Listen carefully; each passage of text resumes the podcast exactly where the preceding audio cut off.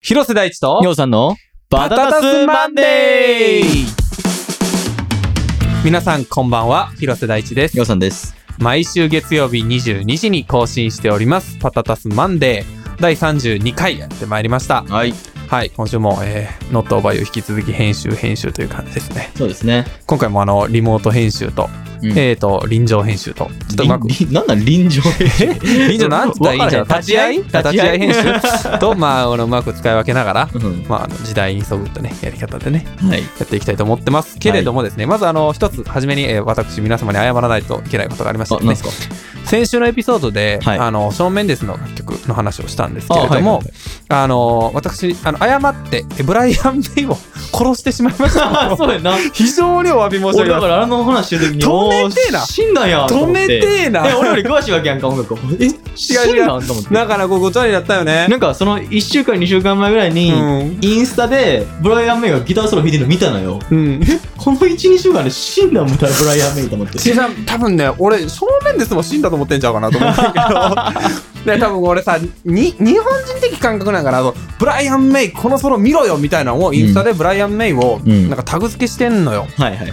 なんかそれを見た時になんかすごいさそれってなんか生きてる人に言うセリフじゃなくないそう大師匠やんうん。なんかそのイメージが分かへんって多分うん。で勝手に殺しちゃいましたねなるほそどれね。をあ のまずはえお詫びさせていただきたいと思いますおけれ詫びどのも上訂正を。ははいお詫び生きてますい。えお詫びの上訂正させていただきたいと思います、はいえ。そしてですね 先週お話ししました通り今週はうん。え今年の映画を棚卸しということで、あーはいえーはい2020年はいもう終わりに、そうですね確。かもうこれ今週のエピソードで来週が最後か年内あ、ほんまや。来週次が最後ですよ12月28日。そじゃあ来週は、まあ今年、そうそうやね音楽が関係なくねそうそうそうそうもうそもそもの総まとめをう、ねそうまとめてやりたいと思思ってますので、ね今週は映画をまとめていきたいそとう思いでますすね。ということで、えー早速、えー本日一つ目のコーナーに行きたいと思います。本日のコーナーは、今週のエンタメ、かっこ仮。最新の音楽や映画をベースにエンタメ情報を取り扱うコーナー。このコーナーを聞いた後に改めて音楽や映画を視聴し直すと新たな発見がたくさんあるかもというこちらのコーナーでございます。えー今週は、えーどうぞ発表してください。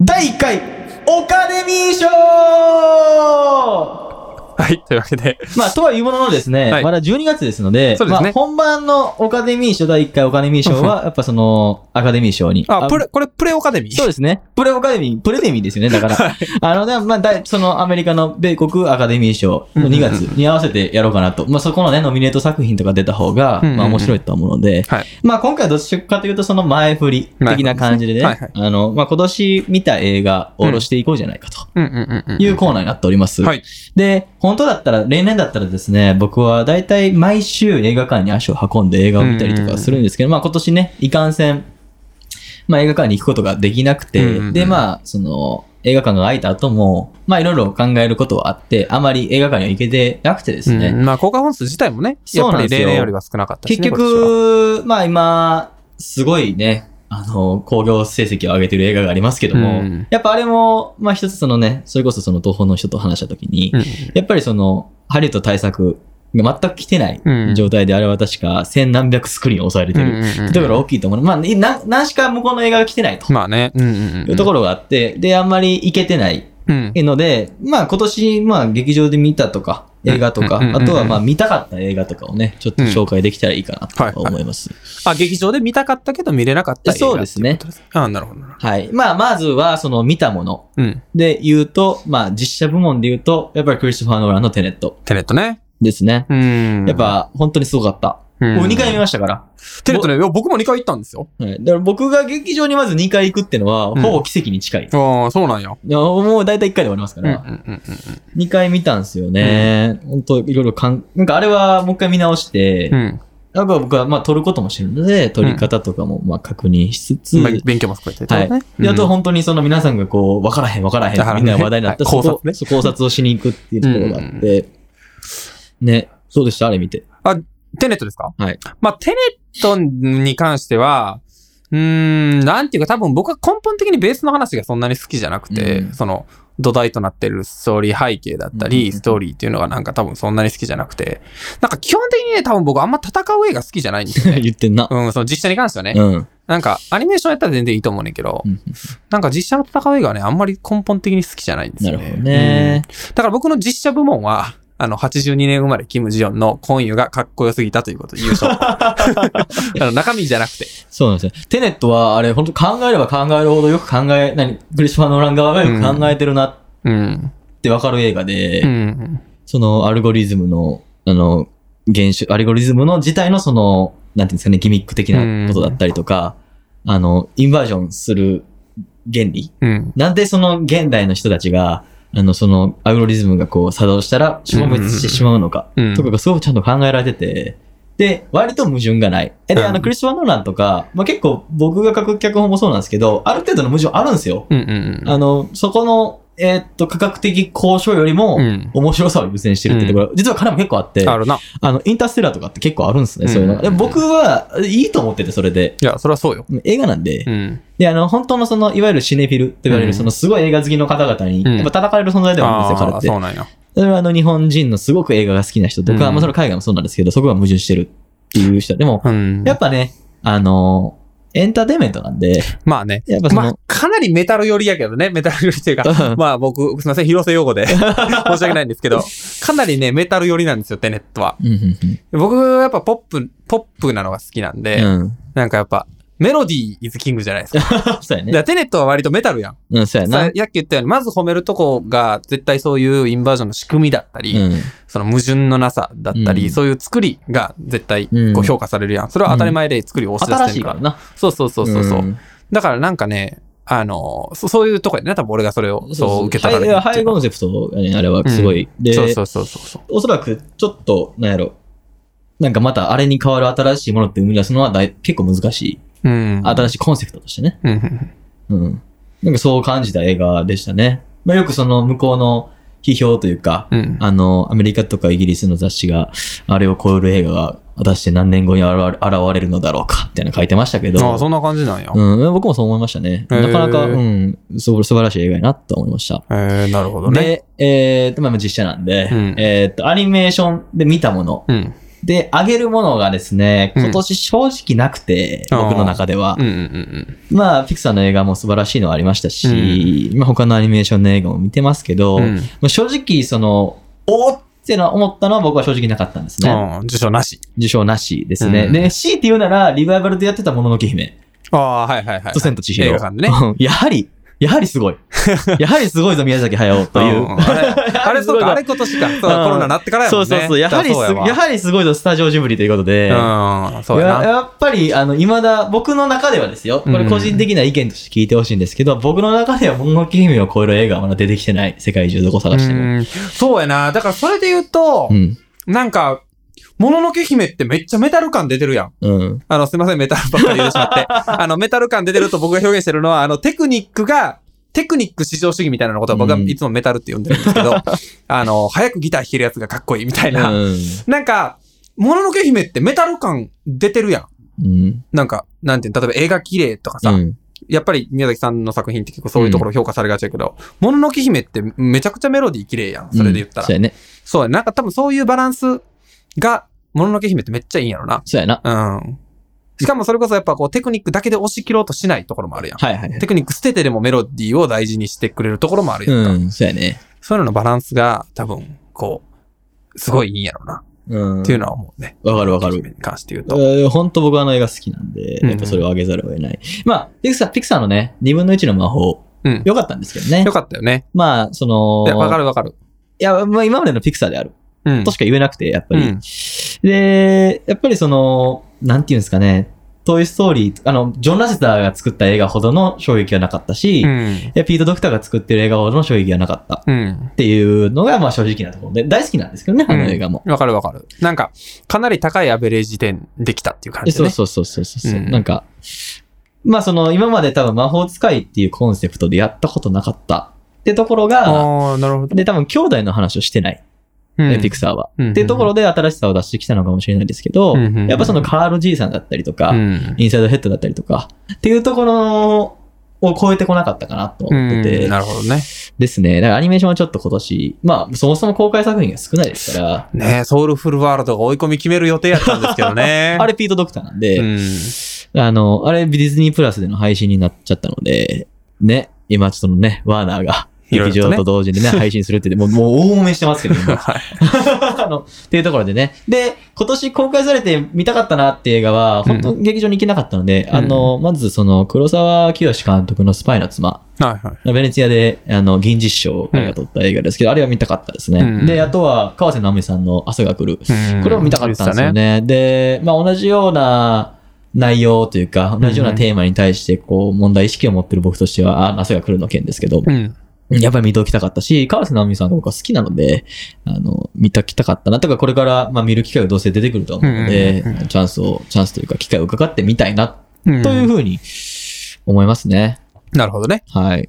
今年の映画はそんなところですかね。じゃあ、あとはね、まあ、今年はちょっと公開された映画も、まあ、それほど正直多くなかったっていうことなんで、そうなちょっとここで一つ、えーメッセージをいただいてるというそうことなんでなすので、よ。大好物ですよ、これ。 ご紹介いただきたいと思います。はい。えーっと、ロビンさんからいただきました。ありがとうございます。ありがとうごいます。ざいます。今週のエンタメ仮にということで。えー今年見た映画で印象に残ってるのはクリストファー・ノーラン監督のバットマン3部作です。おえー初めて見たのは中高生の頃でしたが、最近改めて鑑賞しました。まずは、えー現在でも色あせない圧倒的な映像美に、えーとても10年近く前の映画とは思えませんでした。うんえーアクションも哀愁漂う場面も臨場感たっぷりで、えー思わず作品の世界へ引き込まれてしまいました。そして、えー主人公バットマンを含め、登場人物がそれぞれ抱える正義にスポットが当てられており、えー人間の苦悩が一層リアルに感じられました。これ以上喋るとネタバレになりそうなので、えー百聞は一見にしかず。えーということで、可能であれば映画館でぜひ鑑賞してみてください。なるほどということですね。いや、まさにで すね、あのー僕、そのね、ストーリーではなくて、うん。撮り方的なところでいくと、うんうんうんえっと、すごい影響を受けてる人が、うん。黒沢さん、うん。スティーブン・スピルバーグ、うん。ジョージ・ルーカス。うん。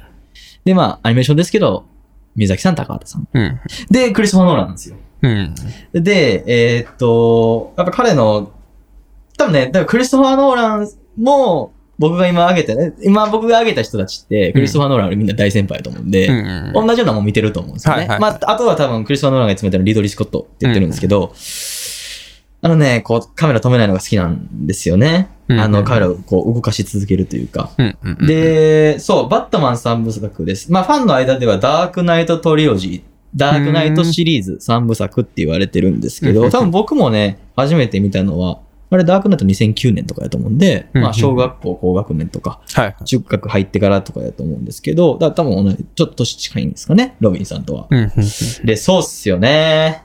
いや、そうなんすよ。 そうなんすよってあれですけど、うんあの、他のね、スーパーヒーロー映画とはやっぱこう一線を画してるというか、まあ、そうやんやっぱな。人間の暗部を描いてるんで、多分もともとその DC が作ったバットマンって漫画が多分そう、コミックがそうだと思うんですけど、まあ、だからこそ、そこでやるっていうことになってるやろうしね、ノーランと。そうそうそうそうそうそう。で、やっぱクリストファー・ノーランがやるっていうことで、当時、あの、バットマン・ビギンズをやるときって、うんそのクリストファー・ノーランってその前に、フォロウィングっていうのを自主制作で作って、うんメメント、もう最初そのえー劇場、ほんと5巻ぐらいでしか配定されないような映画だったんですけど、メメント。で、インソムニアうん。をやった時にこの依頼が来てるんですよ。ままあその間にプレステージっていう映画一発やってるんですけど、はいはいはい。だからその依頼した時には長編3本しかやってない監督あに、結構初期なんや。そうなんですうーよ。んで、それまで、まあ、クリストファー・ノーランがやってた映画の予算帯って、大体向こうで言うところの、まあ、数百万ドル、何億円かのうんうんうん、ハリウッドでいうところの低予算映画だったので、バットマンになるといきなり何百億円っていへーう超大作をやることになって、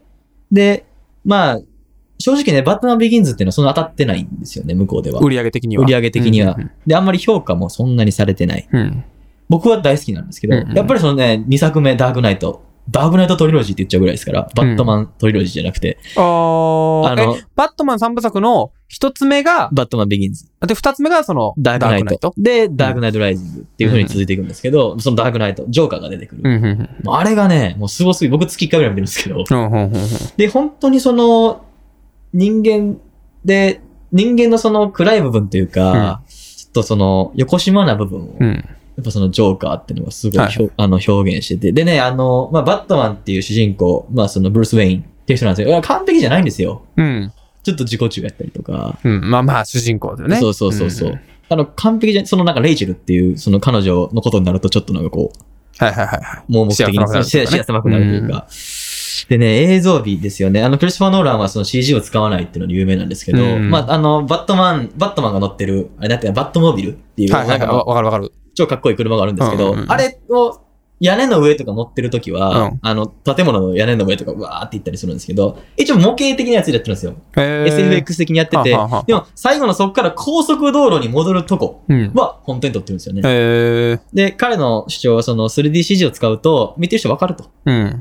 で、模型とか使っていろいろ工夫するんだけども、最後を本当の映像にすれば伝わるんだって言ってて、うんなるほなどねるほどねっ。て僕は思ってて、まあ確かにそれはあるかもね。なんか、最後なんや。なんかイメージ的には、最初さえ決めとけばっていうのはある気がするけどな。そうドド入りとああ、やっぱそういうことや最な。後、うん、そう、最後はちゃんとそれを入れるっていうのがあって、うん。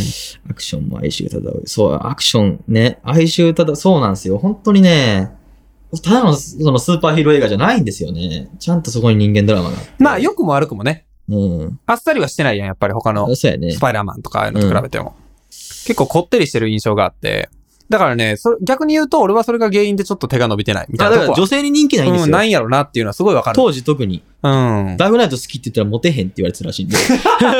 いや、すごいわかる気がするね。そうなんですよ。絶対スパイダーマン好きって言ったらモテると思うもん。うん、そうなんですよね。でも僕ほんと大好きで。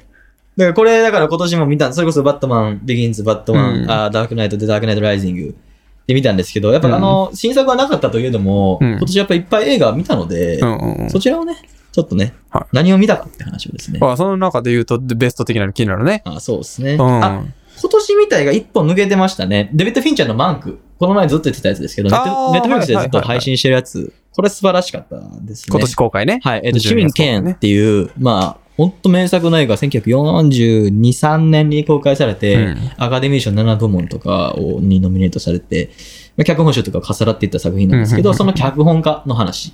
の実話ベース。もう実は実は、うんうんど実は。ですね。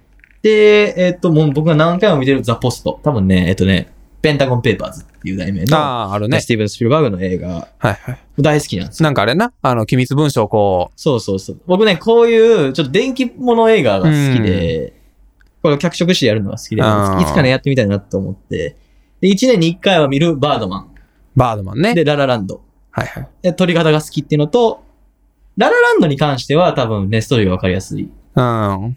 で、バードマンは、バードマンってそれこそ多分ね、メタル的なとこがあるんですよ。そうやな、バードマン結構メタル的なところあるな。